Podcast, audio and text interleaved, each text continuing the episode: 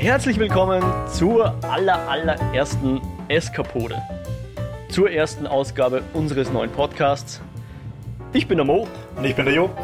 Und wir freuen uns heute ganz besonders, dass ihr reinhört. Ja, manche kennen uns vielleicht noch vom Frühstück in Westeros, wo wir seit mehreren Jahren jetzt die HBO-Serie Game of Thrones begleitet und besprochen haben. Das ist natürlich jetzt vorbei. Ähm, also die ganze Serie ist vorbei, zumindest vorerst. Aber wir haben für uns beschlossen, dass wir weiter gerne gemeinsam Podcast machen wollen. Und so haben wir die Eskapoden aus der Taufe gehoben, ja. In diesem, unserem neuen Podcast-Format werden wir Gespräche führen über bewegte Bilder, Kultur und die allgemeinen Freuden des Eskapismus, wie wir so schön sagen, wie wir unseren besprochen haben, was wir für ein Konzept verfolgen werden.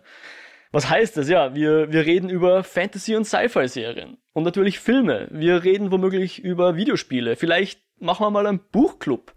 Oder vielleicht reden wir auch mal drüber, was das Wort Nerd für uns bedeutet und ob wir das mögen oder nicht. Ja, wir verstehen uns jetzt nicht primär als Review- oder Kritikershow, aber wir werden natürlich auch nicht mit unserer Meinung hinterm Berg halten.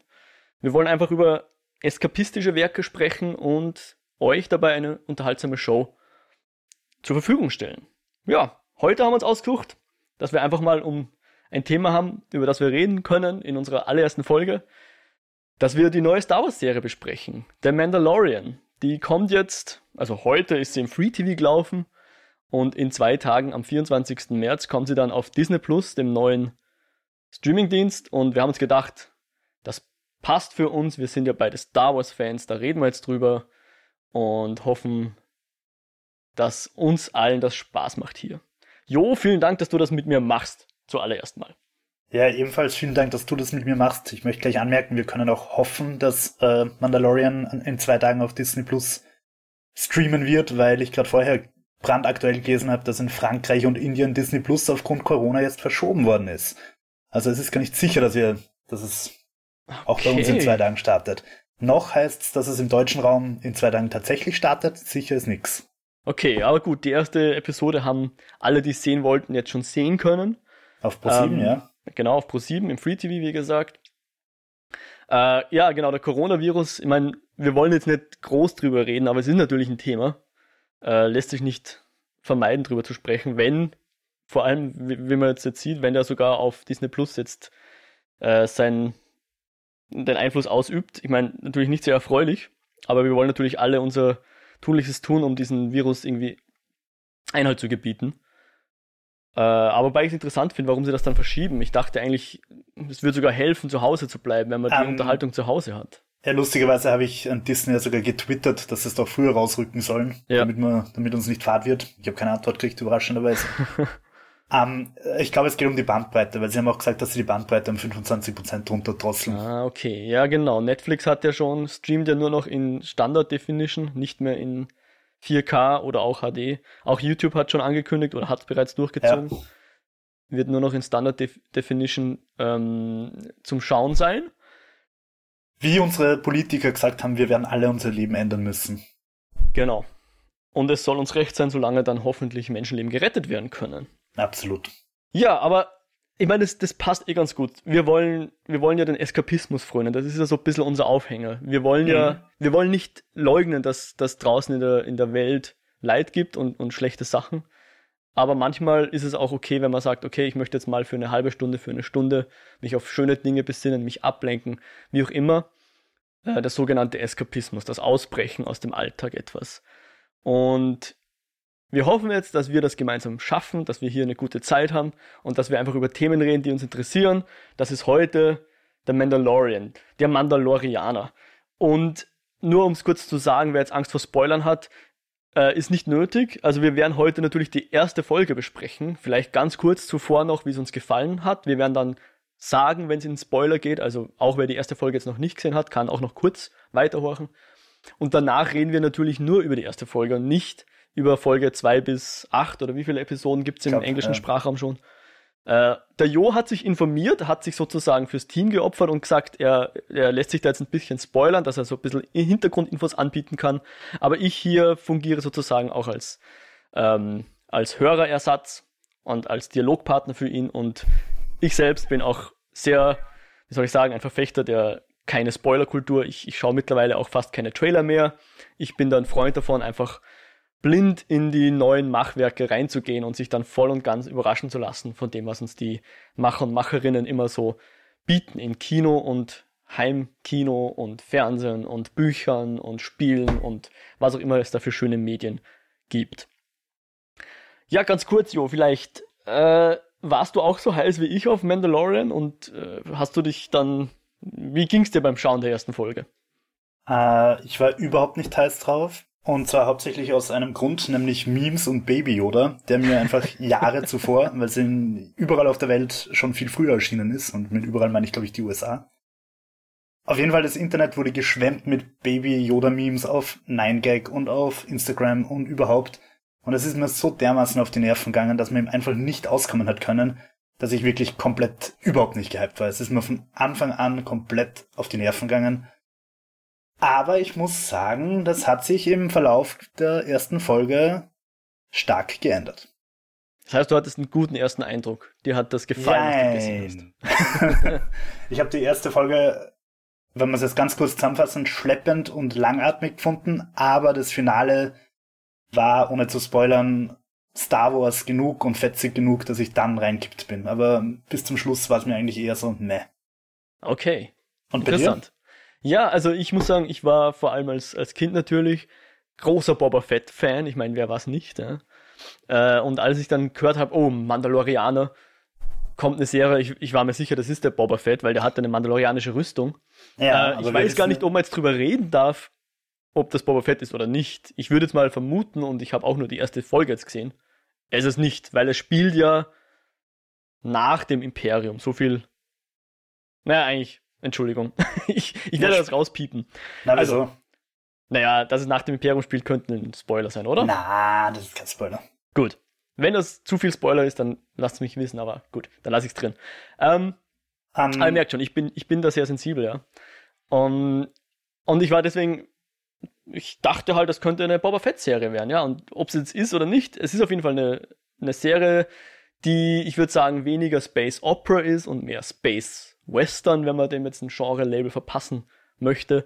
Äh, und ich fand die erste, äh, die erste Episode, jetzt wollte ich schon Season sagen, aber es ist ja erst eine Episode draußen, cool eigentlich. Also, um es kurz zu sagen, cool. Weil es fühlte sich an wie so ein, wie so ein Intro zu einer größeren Geschichte. Und ich glaube, das ist immer schön, wenn eine Serie das schafft, dass quasi der, die erste Folge sich so anfühlt, wie, wie wenn man eine Tür aufmacht und weiß, mhm. dahinter wartet mhm. was Größeres auf mich.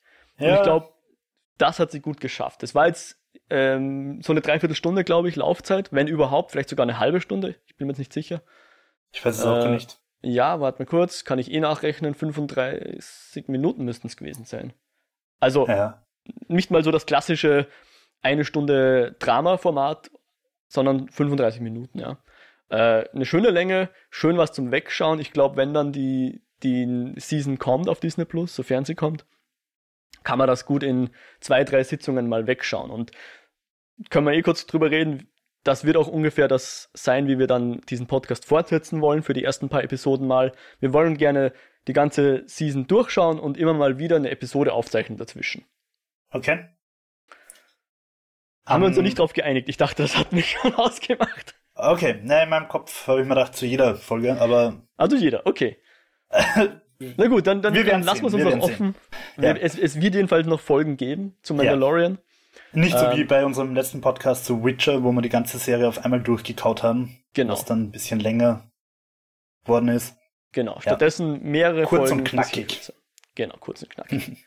Alles klar, dann würde ich sagen, ähm, Spoiler schauen wir jetzt auch, genau, schauen wir in den Spoiler-Part. Jeder, der die Serie jetzt noch nicht geschaut hat, wenn es solche Personen gibt, die diesen Podcast hören, aber die Serie noch nicht gehört haben, ähm, sollten jetzt vielleicht überspringen, vielleicht kurz zum Ende springen, wo wir dann nochmal unsere Kontaktmöglichkeiten sagen oder halt einfach warten, bis die nächste Folge erscheint. Dann hören wir uns da und für alle anderen besprechen wir jetzt den Inhalt der ersten Folge The Mandalorian mit dem Titel Kapitel 1 Der Mandalorianer. Gut, ähm, ich greife jetzt gleich deinen Spoiler-Teil von vorher auf, ohne dass ich irgendwas dazu weiß. Ich habe die Serie noch nicht ganz gesehen.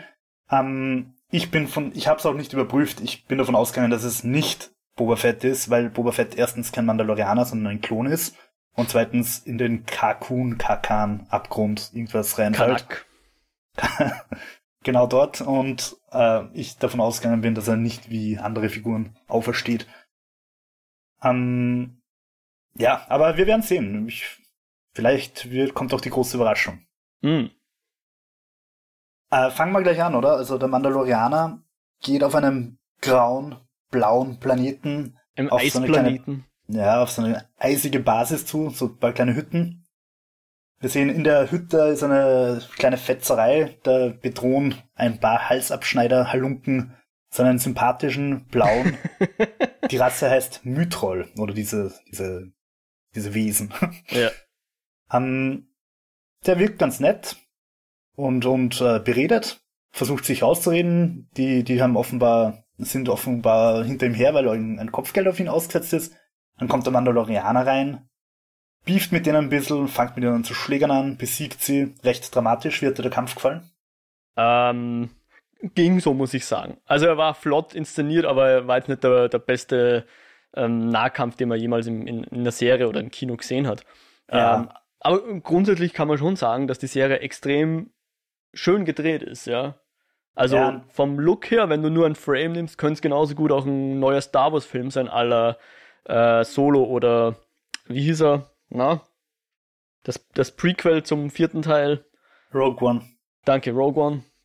Um, ja, an der, äh, an der Stelle, wenn wir gerade über die Kämpfe reden, kann man vielleicht auch gleich mal erwähnen, dass unter der Maske vom Mandalorianer der Pedro Pascal mhm, steckt, den genau. wir als Oberyn Martell aus Game of Thrones kennen. Und da hat er ja durchaus einen der, der ikonischsten Kämpfe, nämlich gegen den Mountain, den das äh, Trial by Combat für den Tyrion ausgetragen. Also der Mann kann, weiß schon, wie man, wie man sich bewegt. Ja.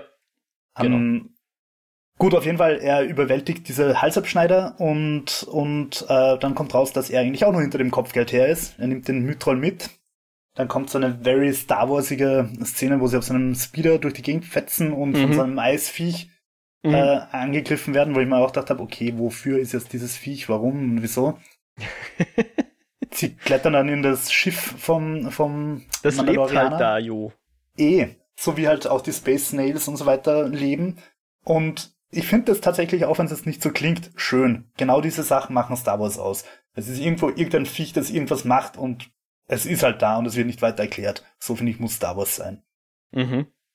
Ähm, und sie, sie klettern schnell in die Razor Quest, Crest, das Schiff vom Mando. Und das Viech beißt ihn dann noch rein und äh, Mando spaziert einfach während das Schiff schon so halb wegfliegt, kurz raus. Bei der Tür, schaut bei der Tür raus und schießt auf das Viech oder sticht rein, ich weiß es nicht mehr genau. Und ja, das war's ja, dann eigentlich. Er elektrisiert irgendwie, ja. Ja, es war ein, mhm. ein, ein, ein Star Wars-Moment, aber irgendwie habe ich mal auch gedacht, es war halt irgendwie auch komplett sinnlos. Also ob das Viech da jetzt vorkommt oder nicht, spielt da einfach keine Rolle. Und, und generell muss ich sagen, war der Einstieg relativ schwach in meinen Augen weil ich finde, dieser eisige Twilight-Wüstenplanet war einfach nicht catchy. Es war einfach so. Also mir, mir hat der überhaupt nichts gegeben, der Planet.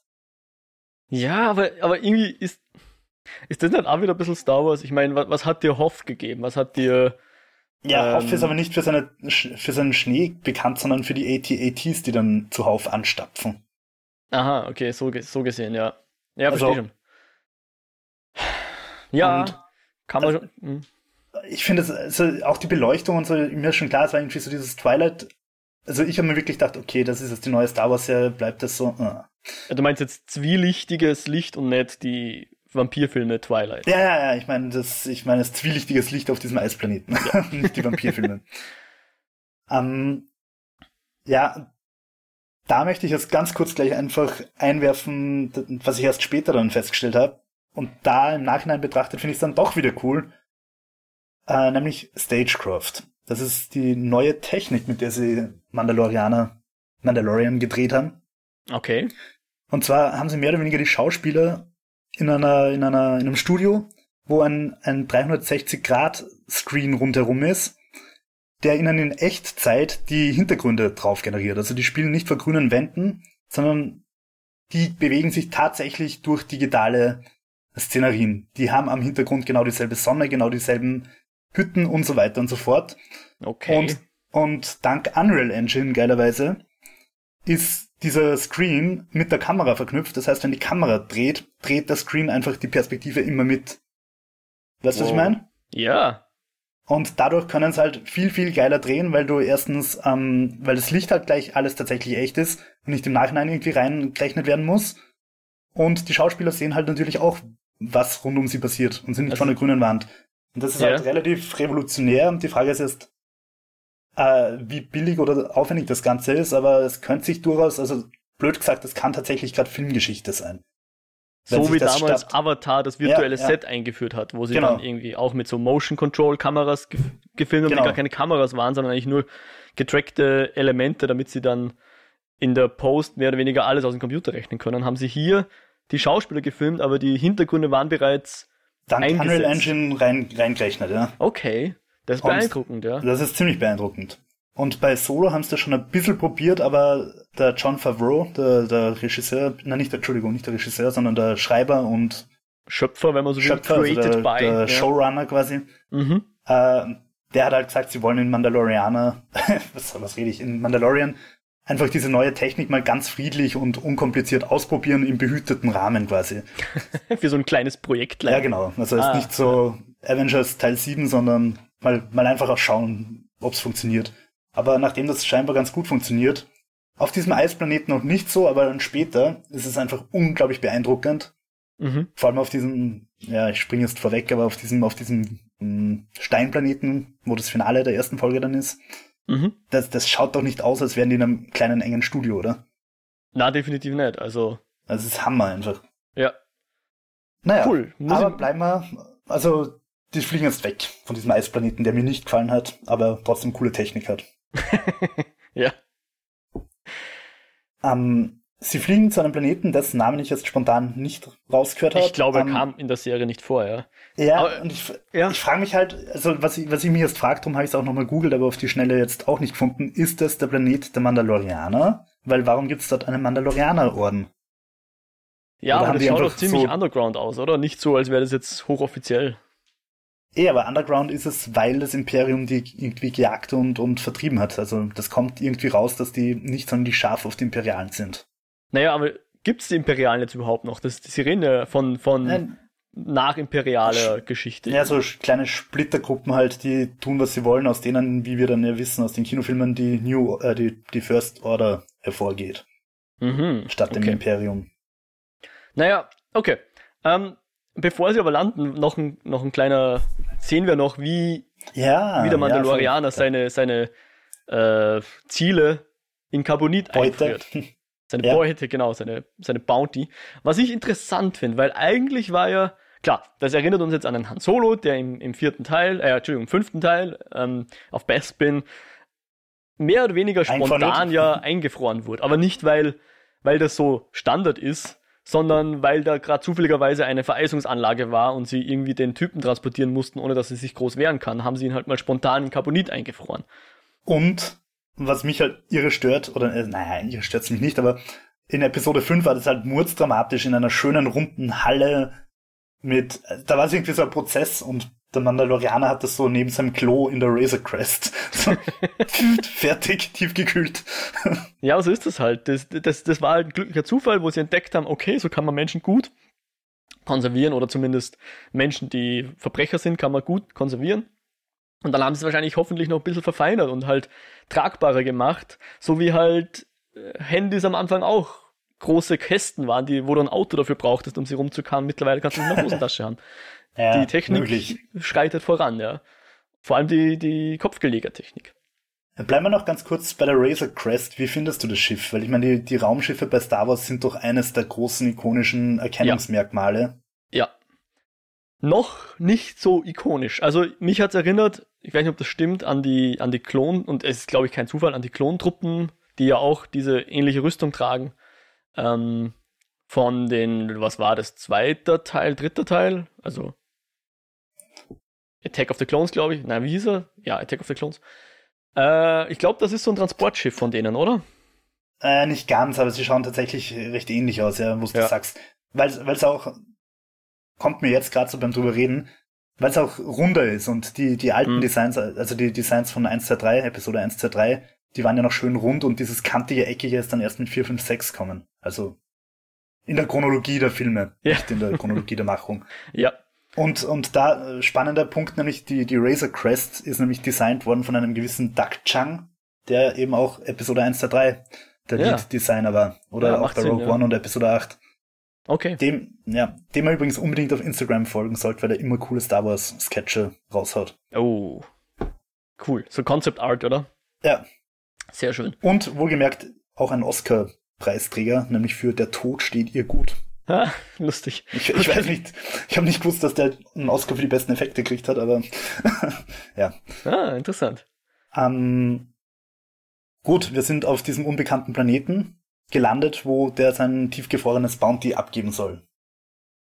Und das auch tut, oder? Und das auch tut. Und zwar bei einem Herrn namens Grief Kaga.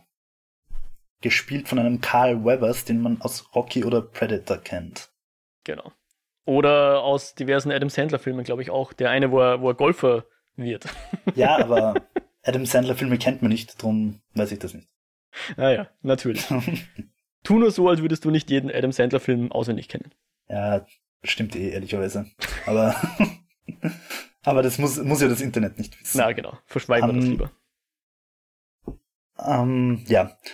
Wie, das, das ist mir irgendwie auch nicht ganz klar, wie heißen diese komischen äh, Büroklammern, die dir ein Bounty anzeigen, die dieser Brief Kagar verteilt? Puck. Also ich hätte so verstanden wie ein Eishockey-Puck. Und die haben ja auch ungefähr die Form, ja.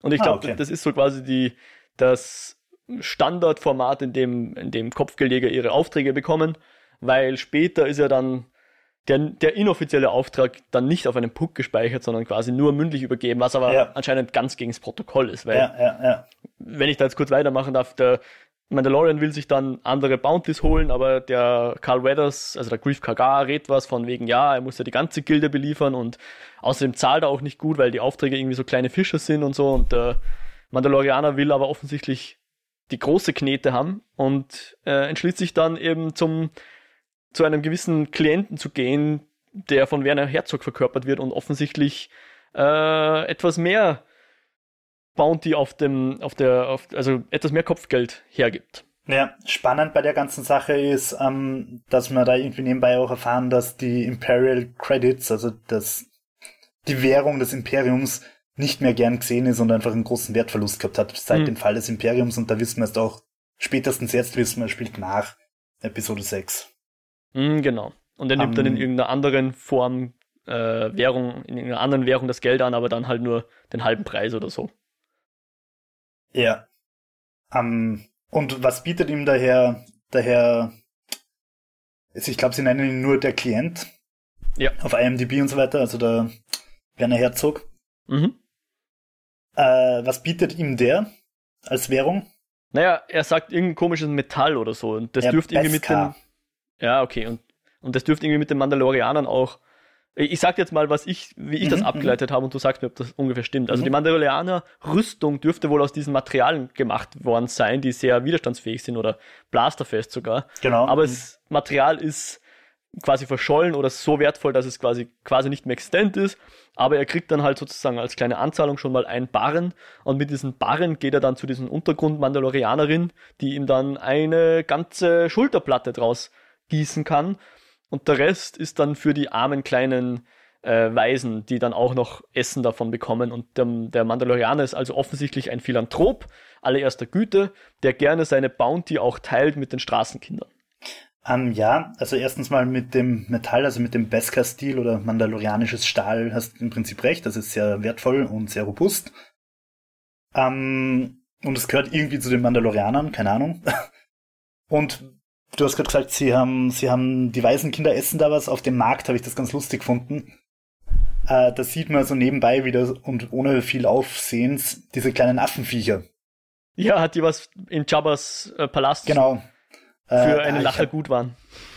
Ich habe gerade den, den Namen. Wat, wat, wat, ja, die, die haben so einen komischen Haarbüschel oben am Kopf und so ein spitzes Gesicht, so ein bisschen Vogel-Affen-Kreuzung und ja, die sind da leider, äh, haben nicht mehr so ein schönes Schicksal wie beim Jabba's Palast, sondern die sind jetzt auf dem Grillspieß drauf. Voll. Oder warten, also auf, oder warten auf das aufgespießt werden. Das finde ich irgendwie halt ganz lieb immer. Und das macht Mandalorian so gut, dass es einfach zwischendurch diese Star Wars ikonischen Dinge einfach droppt und du sagst, ha, das kenne ich von früher, das habe ich schon mal irgendwo gesehen. Und da, dadurch fühlst du dich halt sofort wieder mittendrin. Es ja. ist komplett bedeutungslos, ob das Viech jetzt äh, altes oder bekanntes ist, aber ja. es, es holt dich halt trotzdem wieder in, ins Universum. Aber es, es muss halt auch die Balance schlagen zwischen, ich zeige jetzt nur Sachen, die eh jeder schon kennt und, und ich drücke immer auf den, auf den Star Wars-Knopf, der dann irgendwie eine Sirene läutet, Star Wars, Star Wars, Star Wars. Und ich, ich bringe auch neue Sachen, ja, die trotzdem e, sich gut einfügen. Ja. War es dir zu, zu viel droppen quasi? Äh, ich weiß noch nicht ganz. Weil, weil ich finde nämlich gerade diese Viecher, es wird ja, die Kamera schwenkt einfach nur so nebenbei drüber. Sie, sie zoomt nicht groß hin oder so, sondern wenn du das kennst, kennst du es und wenn nicht, fallst du halt nicht auf. Das also ja. Das würde ich sagen. Ich würde nicht sagen, es war zu eigentlich, viel. wie es sein soll. Ja, ich würde nicht sagen, es war zu viel vom Bekannten, aber es war zu wenig Neues, Ikonisches, wie du schon sagst. Sein Schiff war irgendwie neu und war nicht so spektakulär. Ich meine, die, die Credit-Chips und dieses Metall hat einigermaßen eine neue eine neue Bildsprache, die man so noch nicht gekannt hat. Ja, aber sonst der, der Speeder, wo sie auf dem Eisplaneten rumfliegen, schaut aus wie Luke Speeder, ja, ja, ein bisschen ja. größer. Wir, wir sehen mhm. so, einen, ähm, so einen Druiden sogar mit diesem Kuppel, Kuppelkopf in dem ersten Speeder drin stecken. Wir sehen dann eben die Java-Viecher, wir sehen äh, die Rüstung vom Mandalorianer kennen wir eigentlich so auch schon. Wir sehen auch den ein oder anderen Kopfgeldjäger, den man zumindest aus Spielen, glaube ich, kennt. Ähm, Später ja, also diesen Bounty Droid. Ja, und auch diese komischen orangen, bisschen Eidechsenmäßigen. Ich glaube, da kommt Greedo? auch einer. So ein hm. Greedo-mäßigen? Nee, nicht, nicht die Greedo-mäßigen. Die haben so einen breiten Mund, aber nicht. genau, aber so ein Greedo-mäßig. Äh, also früher es, konnte es ich dir alles sagen, wie, wie diese Spezies hießen, als ich noch meine Star Wars Fact Files hatte. Äh, um, aber ja, ein paar neue Dinge, die, die cool sind und neu, das wäre noch das, was ich mir ein bisschen mehr ja, wünschen würde. Ja, verstehe ich, verstehe ich. Ähm, ja. Was ich äh, aber dann auf der anderen Seite auch wieder lustig gefunden habe, um noch kurz bei den, bei den, bei der, bei der Schmiedin zu bleiben, mhm. die ihm da dieses Rüstungsteil schmiedet. Ja. Das ist, äh, ich habe sie dann IMDb'd und das ist die Emily Swallow, das ist jetzt nicht unbedingt die größte Schauspielerin, aber man kennt sie halt zum Beispiel aus Supernatural und so weiter. Ja. Und das finde ich halt irgendwie auch spannend, warum sie für so eine Rolle, die einfach komplett oder auch, auch für Mandalorianer, warum das so unter Anführungszeichen doch bekannte Schauspieler sind. Ja. Warum sie da nicht einfach irgendwen nehmen für so eine unter der Maske Rolle. Ja. Der Cast also, ist sich überhaupt sehr gut. Also du hast ja. ja. dann auch später noch den Taika Waititi, der zumindest eine Sprechrolle hat und so. Ja, er hat dann später auch noch, ohne zu spoilern, äh, sitzt er öfter mal am, oder ich glaube zweimal am Regiestuhl. Um, cool. Aber ja, der hat, der hat eine Sprechrolle, der spielt den, den, den Bounty Droid. Oder spricht ihn zumindest. Jo, ähm, gehen wir zurück zum Werner Herzog. Beziehungsweise ja. da waren wir schon. Ähm, genau. Der gibt ihm halt jetzt diesen inoffiziellen Auftrag und sagt, äh, ja, gibt's keinen Puck, aber dafür massig Kohle und dieses Metall eben, also in Form dieses Metalls. Mhm. Und ich glaube, da macht er sich eh schon auf, ja. Ja. Der fliegt dann auf diesen Planeten, das ist ein steiniger Wüste, ja, so quasi Tatooine, nur noch ein bisschen steiniger. Mhm. Und er landet dort und trifft auf einen Kaut, also das sind so komische Viecher, so nackte Nacktschneckenhändelviecher. Um genau zu sein, heißen sie Blurks, Blurks. Ähm, die, die wuseln da rum und er kämpft ein bisschen mit denen und dann kommt, kommt ein, ein netter äh, Ugnaut namens Kuil, der äh, gesprochen wird von Nick Nolte und der sagt, hey Junge, ich helfe dir. Warum hilft mhm. Warum hilft die? Äh, wenn ich es richtig verstehe, weil quasi die das lokale Drogenkartell äh, Probleme macht und die Einwohner nicht so happy sind, dass da irgendwelche Drogen oder nicht Drogenleute, aber irgendwelche kriminellen Leute ihre Siedlung aufgeschlagen haben. Okay, äh, ich habe es tatsächlich ein bisschen anders verstanden, aber ich sage jetzt nicht, dass ich es richtig verstanden habe. Ich hätte so verstanden, dass er nicht der erste Bounty Hunter ist, der kommt. Seitdem dieses Bounty dort ist, kommen ständig Bounty Hunters. Und so, das, ja, geht, ja, ja, das geht ihm auf die Nerven. Recht, und, und darum sagt er, ich helfe dir in der Hoffnung, dass das einfach aufhört. Hol dir dein Bounty, schleich dich und lass mich in Ruhe. Ja, und er hat auch irgendwie Respekt vor den Mandalorianern, hat er gesagt, ja. Ja, und richtig Respekt äh, bekommt er dann, wie in dieser schönen Trainingsmontage zu sehen ist, wie der Mando auf diesem Blurk zu reiten lernt. Was halt auch wieder wie diese Eisszene vorher mit dem Eisviech wieder so komplett random und unnötig ist. Wofür war diese Szene? Wofür war diese Trainingsmontage? Also, wir wissen, okay, er lernt schnell auf fremden Viechern reiten. Von mir aus. Aber also generell. Naja, ich es sagt diesen, uns, dass früher die Mandalorianer auf Mythosauriern gereitet sind, was auch ein totaler Star Wars-Name ist. Mythosaurier. Äh, ist ungefähr so wie das Anoptanium von Avatar. Und vielleicht sagt uns das was, dass eben um nochmal nach Hause zu hämmern, die Mandalorianer, das, das ist ein Volk, das respektiert wird, aber die halt heutzutage kaum noch vertreten sind und die Vertreter, die da, die da sind, die können quasi diesen, diesen Blut. Ruf gar nicht er, erfüllen. Die können nicht so, erreichen, okay. genau. naja, auf jeden Fall lernt das halt und dann sieht man, wie der sagt, also an seinem Gesicht merkt man, jetzt hat er Respekt vor, vor Mando. Und ja, sie reiten dann auf diesen Blurks und man sieht dann auch, warum er das lernen hat müssen, weil da auf dem Planeten lauter so Gletscherspalten sind. Und mit diesem Blurk hüpft er über die ganz easy cheesy hinweg bis zu einer netten kleinen Wüstenbasis, die so ausschaut wie aus einem Western, wo halt Halunken mhm, rumlauern und mhm. in denen vermutlich eben dieses Ziel äh, zu finden sein wird.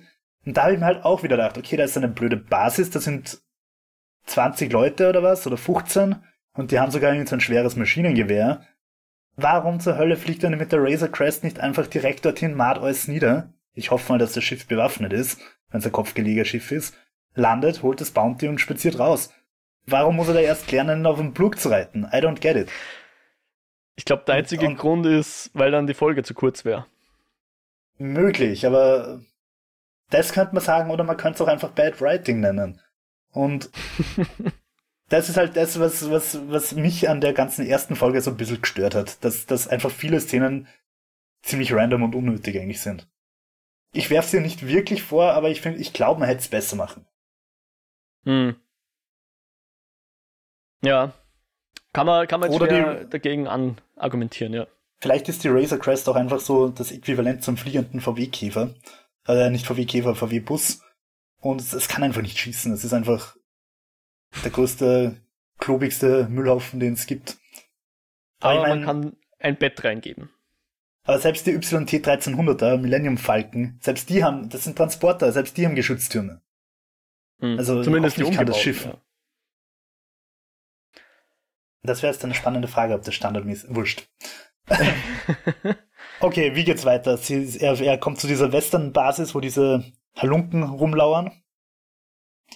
Und während er noch überlegt, ähm, wie er da erst reinkommt, taucht ein Bounty Droid auf, der aus allen Rohren feuernd sich mit den Halunken anlegt und dabei coole Sprüche klopft und gesprochen wird vom Taika Waititi, Waikiki. Waititi. Waititi, dem Regisseur von Tor 3 oder von äh, Fünf Zimmer Küche Sarg auf Englisch What We genau. Do in the Shadows. Ganz genau, um, ähm, großartiger also, Film, wer den noch nicht gesehen hat, ja, oder, anschauen. Oder Entschuldigung, jetzt gerade ganz aktuell Jojo Rabbit, so ein fantastischer Richtig. Film, also einfach ein geiler Typ, der, der Taika. Und genau. der spricht diesen, diesen lustigen Bounty Droid, der, der wild herumballert. Und der IG-11. Ich, IG-11. Und was ich persönlich bei dem IG-11 einfach wunderschön gefunden habe, erstens mal seine Bewegungen sind irgendwie, die passen einfach zu seiner Roboterfigur. Also diese mechanischen Bewegungen, wo er in alle Richtungen einfach auch ballert. Das ist richtig und, cool, ja. Also da, ab dem Moment hat mir die Folge dann wirklich taugt und da war ich dann auch gehypt. Und, und mich persönlich hat es auch right in my childhood getroffen, in, im positiven Sinn, weil ich an, an dieses äh, N64-Spiel Shadows of the Empire denken, denken habe yep. müssen. Wo yep. du nämlich genau gegen so einen Bounty Droid auf irgendeinem Müllhalden-Ding mal kämpfst. Du fährst mit dem Zug und dann greift dich so ein Bounty Droid an und du ballerst halt auf der Müllhalde mit dem gegen den umeinander. Und das, das sind halt die Momente, wo mich Star Wars, egal ob Film oder Serie, so packt, wenn es mich einfach so in die, in die, in unsere Jugend-Star Wars-Phase zurückholt. ja, und das machen sie, glaube ich, auch gern. Das ist, glaube ich, so ein bisschen der Modus operandi, dass sie halt ihm sagen, hey, kennst du das nicht und kennst du das nicht? Kannst du dich noch erinnern, vor damals, vor 20 Jahren, habe ich dir das schon mal gezeigt ist halt so diese Nostalgia-Aufwärmtaktik bisschen. Und wie gesagt, da müssen sie halt schauen, dass sie die Balance halten, ja. Und ich finde, dass das bei Star Wars sowohl den neuen Kinofilmen als auch bei der Serie fantastisch funktioniert. Ähm, während es zum Beispiel für mich persönlich jetzt bei, bei den Harry Potter Spin-offs erst nicht so funktioniert hat. Die waren halt so, hm. okay, es soll Harry Potter sein, I, I don't care. also ich finde Star Wars macht das besser, diese Rückführung in die Jugend. Ähm, und gleichzeitig, weil ich gerade über die neuen Kinofilme geredet habe, finde ich, macht aber die neue Serie, die macht es so schön dreckig und rostig. Also die ist mehr bei Episode 4, 5, 6 als bei, bei den J.J. Abrams Hochglanz. Oder, ja, oder George Lucas 1, 2, 3 Hochglanz Folgen. Also ich ja, finde, die hat so dieses alte, dreckige Star Wars Feeling irgendwie. Ich finde auch, sie ist bisschen weniger, ich sage jetzt mal, Familienprogramm. Es wirkt so, als würden sie bisschen mehr die erwachsenen Star Wars-Fans ansprechen und nicht so die, die es noch werden wollen. Ja. Okay, also ähm, sie sind, sie haben jetzt uns quasi als, als alte Star Wars-Fans da wieder abgeholt. Und, und ähm, wie hast du die ganze Szene auf dem Planeten gefunden? Also diese, ich habe erst ein bisschen drüber gesudert. Wie findest du das? Ähm, so, dass ich eigentlich fast keine Meinung habe. Also irgendwie, wo das jetzt spült, also was Star Wars halt manchmal schon macht, ist, dass es dir halt sagt, dieser Planet ist besonders und nur auf diesem Planet gibt's äh, XYZ-Feature. Ja? Nur auf, auf Endor gibt's diese riesen Bäume und die Landspeeder und so. Diese Alleinstellungsmerkmale, die fehlen mir jetzt noch, noch ein bisschen in der Serie. Ja? Also ob das jetzt auf dem Eisplanet mhm. ist oder auf dem Wüstenplanet, ist eigentlich vollkommen egal. Die sind halt da jetzt in dieser Bösewichtsbasis angelangt, ja. Und genau, der IG-11 geht da schon, marschiert da schon rein. Den fand ich übrigens sehr cool gemacht dass der eben sich so in alle Richtungen bewegen kann, während oder drehen kann, während er vorwärts läuft und rückwärts läuft und rumballert. Voll, ja. Das war echt fein gemacht, ja. Genau, und äh, Mandalorianer ähm, schaut sich halt das Ganze an und, und geht dem halt so nach. Und dann irgendwie mitten in der Schießerei bünden sie dann halt, also gründen sie ein Bündnis und sagen irgendwie, ja, Hälfte, Hälfte und kämpfen halt weiter und dann schaut so aus, als wären sie äh, eingekesselt und der IG-11 will dauernd seinen Selbstzerstörungsmodus aktivieren. aktivieren. Nämlich wieder mit so einem Detonator, der wieder so ein Wir kennen es von früher Ding ist. Ja, richtig. Mit dem hat der, der Luke damals in Jabba's Palast schon gedroht, dass er alles in die Luft jagen wird. Und einen Kampf gegen dieses große Viech gewonnen. Im Keller vom Jabba. Na, na, na. Das hat er mit, Nein, der, mit der riesen Falltür umgebracht. Ja, ja, ich meine, mit gewonnen, er ist reinkommen, hat sich blöd aufgeführt und ist reingeschmissen worden. Ach so, das war sein Preis, meinst du? Ja, genau. Ja, genau. Ein schöner Preis. Ähm, ja, eigentlich traurig, dass ich gar nicht weiß, wie dieses Viech heißt. Ah.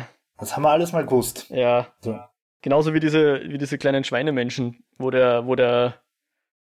Ja. Ja, wussten wir alles mal.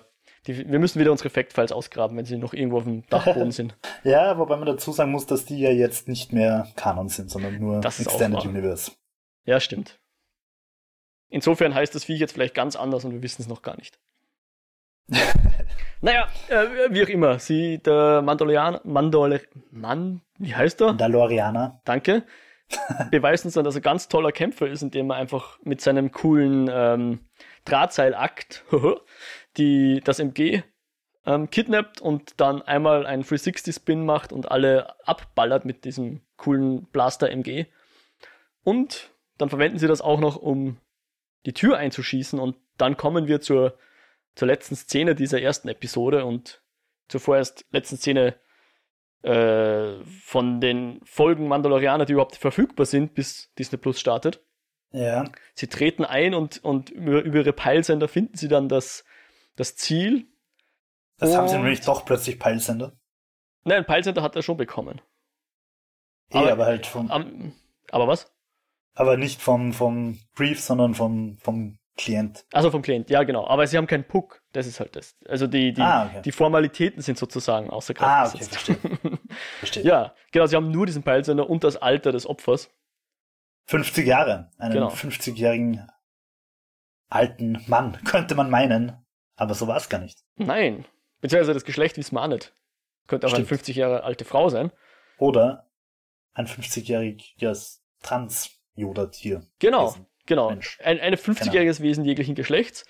Und es ist offensichtlich in diesem komischen, ja, in, diese, in diesem Kuppel Gefährt drin oder so. So kugelförmiges Ding, ein Körbchen ein bisschen. Und das machen sie dann auf und ja, und drinnen ist dann tatsächlich ein, ein, ein Baby-Yoda. Also es wird nicht Yoda sein, aber wir wissen auch nicht, was, äh, wie, wie die Spezies vom Yoda heißt, deswegen wird es immer Baby-Yoda genannt. Im Internet. In, also Disney selbst hat es The Child genannt, weil Disney kein Herz hat und deshalb halt nicht auf Baby Yoda kommen ist. Gut, aber wenn, wenn in IMDB stehen wird Baby Yoda, dann würde jeder durchdrehen und glauben, das ist die Reinkarnation von Yoda. Das stimmt. Insofern, aber das Internet kennt ihn trotzdem als Baby Yoda und ich glaube, wir können auch beide weiterhin von Baby Yoda sprechen. Genau. Oder? Auch wenn wir anerkennen, dass es nicht Yoda ist, sondern, sondern The von, Child. Genau, der Child. ja, und äh, offensichtlich, genau, darüber haben wir noch gar nicht geredet. Sowohl der IG-11 als auch der äh, Mandalorianer haben ja den Auftrag erhalten, dieses Wesen zu schnappen. Beim Mandalorianer ja. haben sie gesagt, bitte lebend. Lebend. Und, und nur im äußersten IG-11. Fall tot. Und genau, der IG-11 hat genau einen anderen Befehl erhalten. Nämlich tot. Und IG-11 zielt auf dieses süße kleine Baby. Es tönt ein Schuss und IG-11 fällt tot, wie ein Roboter halt tot sein kann, zu Boden. und ähm, ja, es ist eigentlich interessant, was passiert, wenn man einem Roboter in den Kopf schießt. Man ist dort wo auch der, die CPU oder ist. naja, es scheint geholfen zu haben. Der IG-11 ist ausgeschaltet, fällt um. Und ja. letzte, die letzte Einstellung ist dann der Mandalorianer, der sich reinbückt in diese ja, Krippe oder, Krippe, oder ja. in dieses Wagerl, in diesen Körbchen. Und, und dieser, aber er macht halt auch nicht, weil er so ein großes Herz hat, sondern weil er das Bounty halt, weil er seinen Auftrag erfüllen will. Das sagst du! Das war meine Interpretation, ja. ja, es könnte natürlich beides sein. Ich, ich glaube, es ist beides. Du, ich mein, sagst, du appellierst an sein großes Herz. Ja, wobei er hat offensichtlich. In Wirklichkeit ist es nur Evolution, die hier am Werk ist, weil wir sind ja irgendwie so programmiert, dass wir eben Dinge, die ausschauen wie Babys, sei es jetzt Tierwelpen oder halt echte Babys, denen stehen wir anders gegenüber als Dinge, die ausschauen, als wären sie alt, als wären sie 50 Jahre alt. Und offensichtlich funktioniert das beim Mandalorianer auch. Weil ich glaube schon, dass er überrascht davon ist, dass das Ding ausschaut wie ein Baby und eben ja. die, das Kindchenschema aufweist. Ja. Und dass und es vielleicht deswegen nicht umbringt. Ja, ja. Naja, und weil sein Auftrag halt trotzdem ist, dass es Leben bringt. Na gut, aber, na gut, dann ist es halt so. Aber, aber, aber bleib mal kurz bei Baby Yoda ich habe vorher schon angedeutet, dass mir Baby Yoda dank der ganzen Memes und der Überschwemmung im Internet auf die Nerven gegangen ist. Er ist so verdammt cute, ich muss meine Meinung einfach zurückziehen. Es ist so un unglaublich entzückend, ich pack mein Leben nicht. Ich, ich weiß, wie kalkuliert das von Disney ist. Wie sehr das auf Baby-Schema getrimmt ist und, und große Augen und große Ohren und großer Kopf und klupschi klupschi. Aber ich finde, es funktioniert so 100%. Das ist so verdammt cute. Und ich, Ich muss sagen, ich habe dann tatsächlich danach, äh, ich wollte eigentlich ein Artbook zu Mandal Mandalorian dann kaufen, äh, habe auf Amazon geschaut und habe dann kein Artbook gefunden. Ich hoffe, dass sowas erscheint, sobald Disney Plus überall draußen ist. und habe dann aber sofort so ein T-Shirt bestellt, wo dann Mando mit dem Baby Yoda drauf ist. you sucker. Okay. Also hat sich gleich verliebt in das Ding. Äh, ja, und ja, es ist wirklich, also ich finde, es funktioniert verdammt gut. Siehst du das auch so? Definitiv. Oder? Ja, es funktioniert auf jeden Fall gut. Und es ist halt so schräg, weil das Ding 50 Jahre alt ist. Mich würde halt, mich würde jetzt interessieren, wenn der jetzt 50 ist, dann kann der schon sprechen, redet er mit, mit einer Stimme so wie ein alter Mann irgendwie, keine Ahnung. Bin gespannt, was da jetzt noch kommt, weil bis jetzt haben wir noch keinen Laut von dem Ding gehört. Ja, also ohne jetzt ja, sag, ja. zu spoilern, mhm. Aber wir wissen ja, weil wir gute Fans sind, dass Yoda sehr alt ist. Ich glaube so 800 oder 900 Jahre alt. Ach so, ja. Mhm. War. Und ich glaube, es ist so, dass, ähm, dass quasi die, die Entwicklung, die quasi ein Mensch durchmacht, halt quasi einfach auf diese 900 Jahre gestreckt ist. Also das okay. Baby Yoda, er ist ja auch noch in diesem, in diesem Kinderwagen-Ding quasi. Ja, es wirkt so, als wäre er noch auf, ja genau, Baby. im Baby, Baby, wie sagt man da, Apparaten, ja, voll. Genau, und, und IG-11 hat ja auch irgendwas in die Richtung gesagt, von wegen, ja, nicht jede Spezies altert gleich schnell. Gleich so. schnell, ja. Ist wohl ein Hinweis darauf. Ja, und das beendet dieses, diese erste Folge, das erste Kapitel von Der Mandalorianer oder The Mandalorian. Ja, um, also noch, ja. noch nicht ganz. Also es kommt dann auch noch ein sehr, sehr schöner Nachspann. Oh, den habe ich, glaube ich, gar nicht gesehen. Ähm, und also mit sehr viel Concept Art Und, und da, da fallen dann halt einfach auch einige große Namen auf, die ich vielleicht ganz kurz gerne erwähnen würde. Nämlich eben zum, zuerst John Favreau, der der Showrunner und, und Writer von Mandalorian ist. Mhm. Ähm, den kennen wir unter anderem als, also äh, vor der Kamera als Happy Hogan, Tony Starks lustiger Gehilfe. Ja. Äh, in, den in den Iron Man und auch jetzt in den neuen Spider-Man-Filmen. Äh, aber hinter der Kamera hat er unter anderem für Disney den neuen König der Löwen, also den Live-Action-König der Löwen gemacht. Er hat mhm. Iron Man gemacht. Er hat den neuen Dschungelbuch gemacht. Und was ich persönlich irgendwie ganz amüsant finde, weil es halt eine nette Science-Fiction-Komponente ist, er hat die erste Episode von The Orville äh, gedreht. Ah. Also war er der Regisseur und ich liebe The Orville. Also eine der fantastischen Serien überhaupt. Echt, ja? Das ist die mit Seth MacFarlane, oder? Voll. Und okay. das ist das beste Seth MacFarlane-Zeug, das es gibt. Das ist einfach, es ist so fantastisch. Wurscht. Ähm, und, also da hat er die erste Folge gedreht. Die, die, okay, die erste Folge war noch nicht so gut, aber die Serie ist fantastisch. Und weniger fantastisch, aber trotzdem mit Aliens. Er hat auch Cowboys and Aliens gemacht. Ah, das den hat er gemacht, das wusste ich gar nicht. Aber was ich sehr gern mag von ihm ist äh, der Film The Chef, beziehungsweise mittlerweile hat er auf Netflix auch The Chef Show, weil er okay, halt auch ein Hobbykoch ist, selber sehr gern kocht und halt mit, mit vielen Köchen sich, also bekannt ist sozusagen.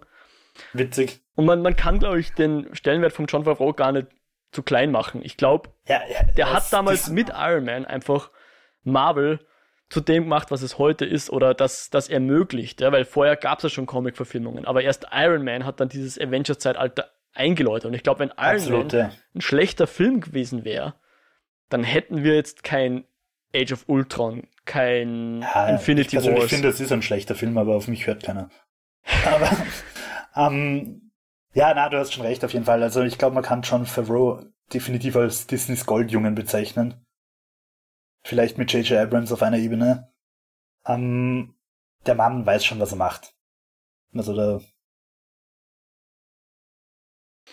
Ja. Und ich glaube, er ist, ich glaube, er ist auch ein, also ich habe so das Gefühl, er ist einfach auch ein ziemlicher Nerd, der dem es einfach taugt, sich in sowas reinzufuchsen. Ja, ich, ich, ich glaube, so was ich jetzt von Chef schon so kenne und wirkt das sehr sympathisch, ja. Der auch den Erfolg irgendwie verdient hat und es ja, mich also, für ihn freut, dass er da jetzt ein Showrunner von so einer Star Wars Serie sein kann auf, auf voll, Disney. Ja. Und ja, insofern. Und, und wie, wir, wie wir vorher schon gesagt haben, es ist jetzt nicht nur die neue Star Wars Serie, sondern sie haben einfach auch die Filmtechnik revolutioniert damit. Also da funktioniert einfach viel auf, auf großer Ebene. Hm. Braucht auch immer einen, einen, einen Schöpfer, der, der mit einverstanden ist, der sagt, ja, passt, das probieren wir jetzt. Ja, voll. Und genau, ich meine, also mich hat im Nachspann dann halt auch einfach unglaublich geflasht und so habe ich überhaupt erst begonnen, eben zu diesem Stagecraft zu recherchieren, dass dann halt einfach plötzlich da steht, ja, Epic Games. Dann habe ich mir gedacht, Moment, Epic Games kennt man von Unreal Tournament, beziehungsweise neue Menschen kennen es von Fortnite. Mhm. Ähm, ja, und die haben halt auch mitgearbeitet. Und also generell, es sind einfach viele große Namen. Regie bei der ersten Folge hat Dave Filoni geführt, der hat äh, die ganzen Animations-Star Wars-Serien äh, verantwortet. Ist aber groß geworden, also entdeckt worden, weil er bei The Last Airbender ein paar Folgen gemacht hat. Dann mhm. eben den Concept Dude habe ich vorher schon erwähnt, den ich einfach, ich mag einfach seine Bilder, ich kenne ihn schon länger von Instagram. Und mit Taika Waititi haben wir schon geredet. Äh, es sind echt coole, es, der Cast und oder generell die Crew sind einfach coole Leute, denen man durchaus was zutrauen kann. Mhm. Insofern würde ich dich erst einfach mal fragen, wie hast du erst gesamt die erste Folge gefunden? Macht's Lust auf mehr? Macht's Lust zurück äh, auf Star Wars? Wie findest du es verglichen zu, wo würdest du es verorten? Bei 4, 5, 6 oder bei 7, 8, 9 oder? Ich würde es ehrlich gesagt äh, eher bei Rogue One Solo verorten. Also sprich eben als, als erweitertes Anthology Universumsding. Okay, okay. Ja, also es, es hat einfach, was mir nämlich auffällt, diese Anthology-Movies, die haben ein bisschen einen anderen Zugang. Glaub, ja, Zugang und eine andere Zielgruppe auch. Und eben nicht diese, den Familienzugang. Weil ich glaube. Märchenzugang. Ja, genau, dieser nicht, nicht, richtig, nicht dieser Märchenzugang, nicht dieser Space Opera Zugang, sondern halt eher so ein Genrezugang, in dem Fall halt ein Western. Aber ich finde es mhm. cool. Also die Folge selbst war jetzt okay, nicht super schlecht, also definitiv nicht schlecht, war ganz gut. Ähm, aber eben so dieser schöne Türöffner, dass man mal das Gefühl hat, wo könnte die Serie hingehen und einfach ähm, mal aufzeigen, was noch für Geschichten erzählen werden können in diesem Universum. Und als solches hat sie sehr gut funktioniert. Also ich mhm. möchte jetzt wirklich wissen, wie das weitergeht. Was macht da jetzt der Mandalorianer? Was macht er jetzt mit diesem 50-jährigen Baby? Und was erlebt er noch so für Abenteuer? Ich, ich weiß nicht, ist das jetzt eine Geschichte, die hier erzählt wird, oder wird es dann jede Folge ein Kopfgeld geben, was er einlöst? Und wie spielt das Baby damit? Ich, ich keine Ahnung. Du musst mir das jetzt auch nicht beantworten, wenn du jetzt schon mehr weißt. Aber es macht mich einfach neugierig. macht mich einfach neugierig, ja. Ja, also ja, ich glaube, wir haben schon mal irgendwo ein bisschen drüber geredet, außerhalb vom Podcast. Ich finde es halt wichtig, bei gerade bei so Raumschiff-Science-Fiction-Serien, dass es, dass es äh, so, es gibt diesen Begriff Creep of a Week, dass du halt jede Woche, also in jeder Episode so ein abgeschlossenes Abenteuer hast, mhm. aber in der Regel auch so, ein, so einen übergeordneten Handlungsrahmen, mhm. der halt trotzdem irgendwie alles zusammenhält. Mhm. Und, und ich finde bei, bei Science-Fiction-Serien, zum Beispiel bei The Orville oder bei, bei Firefly, ähm, ist es halt extrem wichtig, dass die wirklich in jeder Folge irgendwas Individuelles, Spezielles, Neues machen.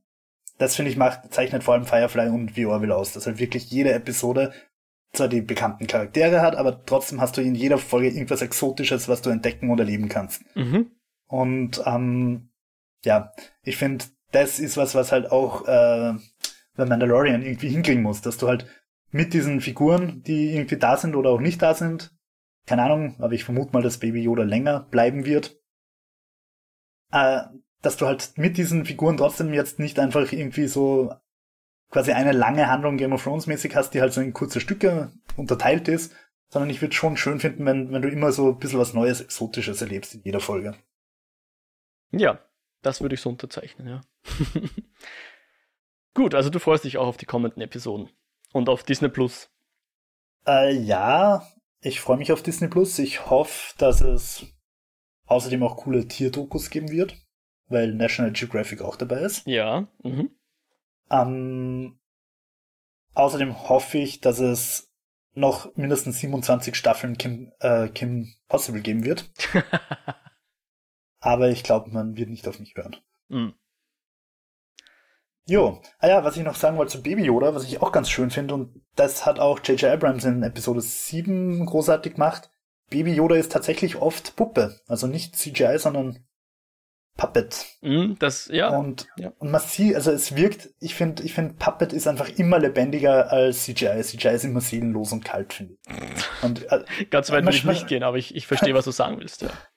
Na, das stimmt nicht, natürlich. Also zum Beispiel bei Avatar, die, die Navi, die sind schon sehr überzeugend, aber aber ich finde, Puppen sind irgendwie trotzdem immer irgendwie greifbarer im wahrsten Sinne des Wortes. Und das finde ich schon cool, dass sie trotz obergeilster moderner Technik und, und mitdrehender Kamera dank Unreal Engine und so weiter, dass sie halt trotzdem dann hergehen und damit Puppenspielern wieder so kleine Puppen hinsetzen. Finde ich gut. Okay. Danke, danke, danke. Super. Alles klar. Ja, Jo. Gut. Das war sie, unsere erste Eskapode. Wir hoffen, euch hat die erste Folge gefallen von unserem Podcast, von unserem neuen Podcast. Wir hoffen natürlich, ihr hört es auch in Zukunft wieder rein, wenn es dann mehr Folgen gibt. Wenn ihr jetzt schon Fragen habt und natürlich auch, wir hören sehr gern Feedback von euch, dann schickt uns am besten einfach eine Mail eskapoden.kinofilme.com. Eskapoden schreibt sich mit K. Oder hinterlasst einen Kommentar auf der Website kinofilme.com. Ähm, Wo wo es voraussichtlich auch ein, ein Recap geben wird. Richtig, genau. Der Jo hat einen Artikel geschrieben oder wird einen Artikel schreiben, dort veröffentlichen, wo man dann auch ähm, mehr Infos bekommen kann zur, zur Serie oder zu dieser Episode. Sehr cool. Ihr könnt uns auch auf Twitter finden unter @eskapoden. Wir sind es noch dabei, unseren Feed jetzt bei den äh, Anbietern auszurollen. Da wird es dann in den kommenden Episoden natürlich noch mehr Infos geben, aber wir hoffen halt, dass wir bei den gängigen äh, Podcast-Anbietern eurer Wahl dann auch verfügbar sind und ihr uns dort abonnieren könnt. Bis dahin würden wir uns umso mehr freuen über Weiterempfehlungen, wenn ihr euren Freunden erzählt von uns. Wenn und uns, von Mandalorian. Genau, von Mandalorian. Und, und sonst irgendwie weitervermittelt, da würden wir uns extrem freuen, weil natürlich jetzt am Anfang versuchen wir mal viele Leute zu erreichen. Wir hoffen natürlich, dass die Leute, die Frühstück in Westeros uns gehört haben, dabei sind, aber wir wollen auch andere erreichen. Und da könnt ihr uns im Moment einfach helfen, indem ihr sagt, hey, das ist eine coole Sache, das wollen wir unterstützen. Ich erzähle meinen Bekannten und Freunden davon. Durch über Twitter genau. oder E-Mail oder wie auch immer uns erreichen, wenn ihr Feedback habt. Ich glaube, das habe ich eh schon gesagt, was wir verbessern können, was ihr gern hören wollt. Ja. Und in diesem Sinne verabschieden wir uns. Und wie hat der, wie hat's der alte Mann in der Wüste gesagt? Wir haben gesprochen. Oder wie die Mandalorianer sagen, this is the way. Auf Wiedersehen. Auf Wiedersehen.